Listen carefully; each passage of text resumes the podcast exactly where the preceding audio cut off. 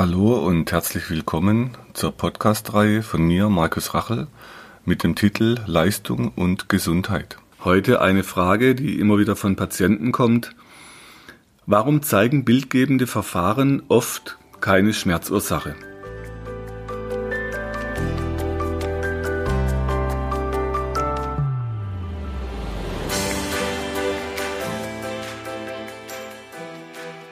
Zuerst mal zum Verständnis in der Myoreflextherapie, wie wir Schmerz betrachten, zum Beispiel Rückenschmerz, Bandscheibenvorfall, ISG-Blockade, Ischias, Tennisarm, Karpaltunnelsyndrom, Knieschmerz, auch wenn es um den Meniskus geht oder Schulterschmerz.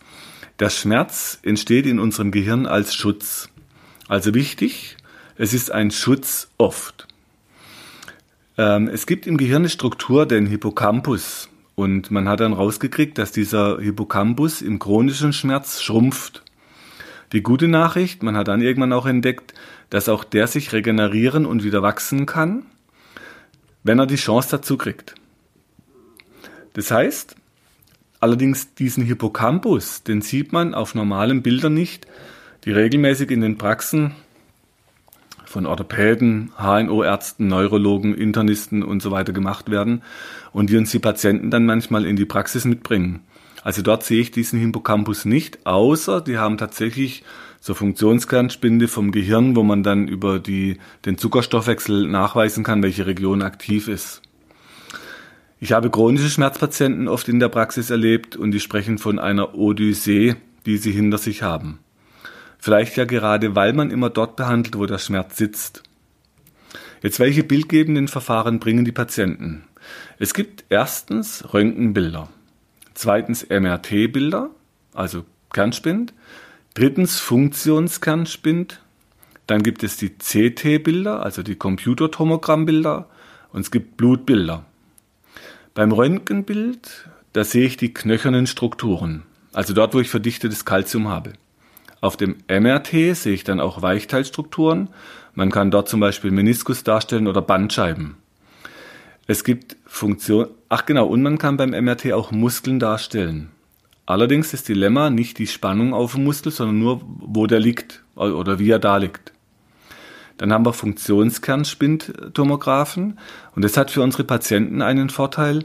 Es gibt inzwischen bei uns in Köln offene, das heißt man sitzt drin also man liegt da nicht, man sitzt und man kann dort in Bewegung die Halswirbelsäule untersuchen, ob zum Beispiel zwischen dem ersten und zweiten Halswirbel die Bänder was abgekriegt haben, die Ligamente alaria heißen die, wenn jemand so einen Autounfall hat, ein Schleudertrauma, also wenn euch Schwindel plagt nach sowas, man kann das inzwischen wirklich mit guten Bildern auch darstellen. Dann haben wir noch die Computertomogrammbilder, das sind auch wieder knöcherne Strukturen, weil es auf Röntgenbasis läuft. Und wir haben die Blutbilder.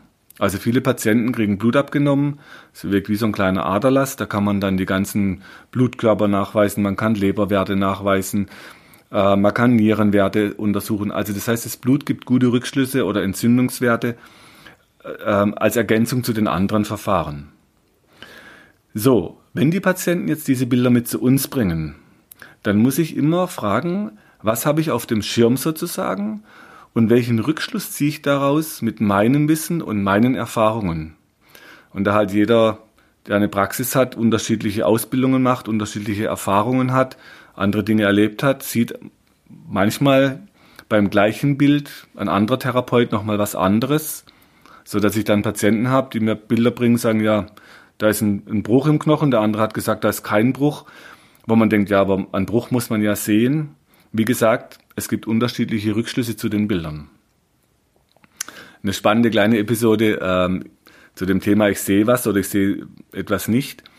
Als mein mittlerer Sohn in dem Leistungsfußballkader war, da habe ich mich dann auch immer mehr mit Fußball beschäftigt. Als Kind blieb mir der Fußball fern. Ich habe viel Sport gemacht, aber nie Fußball.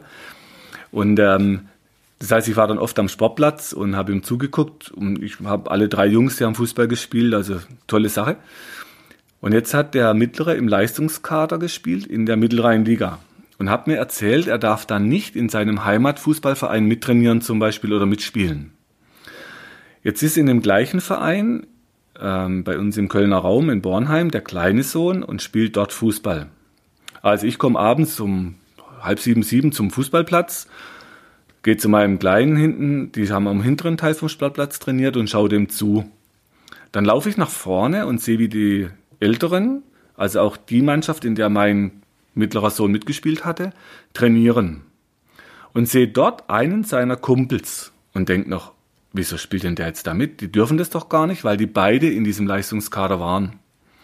Dann rufe ich am Abend meinen Sohn an und sage, du sag mal, ich habe deinen Kumpel im Fußballfeld gesehen, beim Training.